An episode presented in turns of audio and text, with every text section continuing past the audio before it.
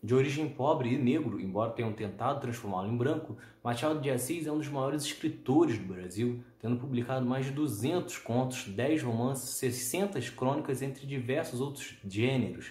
Ele foi também um dos fundadores da Academia Brasileira de Letras.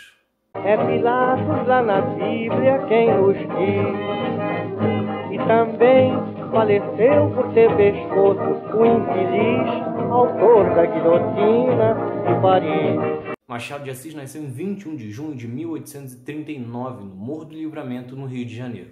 De família pobre e sem recursos para estudar, ele era autodidata e começou a escrever aos 14 anos. Chegou a ser tipógrafo e revisor de alguns jornais importantes da época, quando então começou a escrever também as suas primeiras poesias. Logo em seguida vieram os primeiros romances, mas que hoje são tratados como obras menores comparados ao que ele viria a escrever na sequência. Nesta primeira etapa da carreira, ele evitava entrar em alguns temas complicados, como por exemplo a escravidão, pois isso poderia prejudicar na sua tentativa de ganhar algum destaque. Por causa disso, sua origem acabou sendo negada por muito tempo e ele chegou a passar também por um processo de embranquecimento, como muitos negros daquela época que tinham sucesso acabavam sendo retratados como brancos e até mesmo suas imagens eram clareadas. Somente na segunda parte, já no período da Lei Áurea, que ele começa a entrar neste tema e inclusive escreve uma crônica importante chamada Abolição e Liberdade, na qual ele aborda que a forma que a abolição estava sendo feita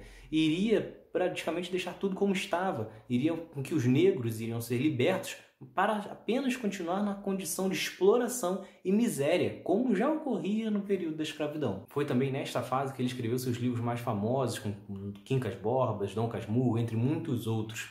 Neste período, ele foi responsável por trazer o realismo para o Brasil, criticando a burguesia, né, o seu estilo de vida, e fazendo isso com uma forte dose de ironia e crítica social. Além disso, embora ele tenha vivido no período da monarquia apenas o começo da república, as suas críticas são referentes a problemas sociais que existem até os dias de hoje, como por exemplo as diferenças de classe e o racismo. Sua importância, portanto, passa exatamente por ser um dos primeiros brasileiros a fazer uma visão problematizadora dos fatos e soube usar muito bem a complexidade humana para criar as suas narrativas. De origem pobre, sem estudos e ainda sofrendo com problemas de epilepsia, Machado de Assis é importante também para mostrar que a literatura pode ser feita por qualquer pessoa e não apenas por um membro da elite.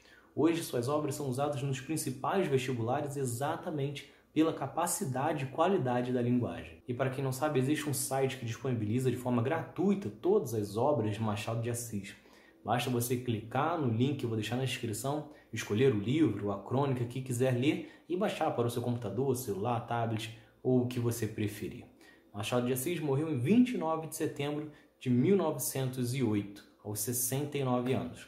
Então é isso. Se vocês gostaram, se inscrevam, ativem as notificações e continue acompanhando o outro lado da história. Valeu!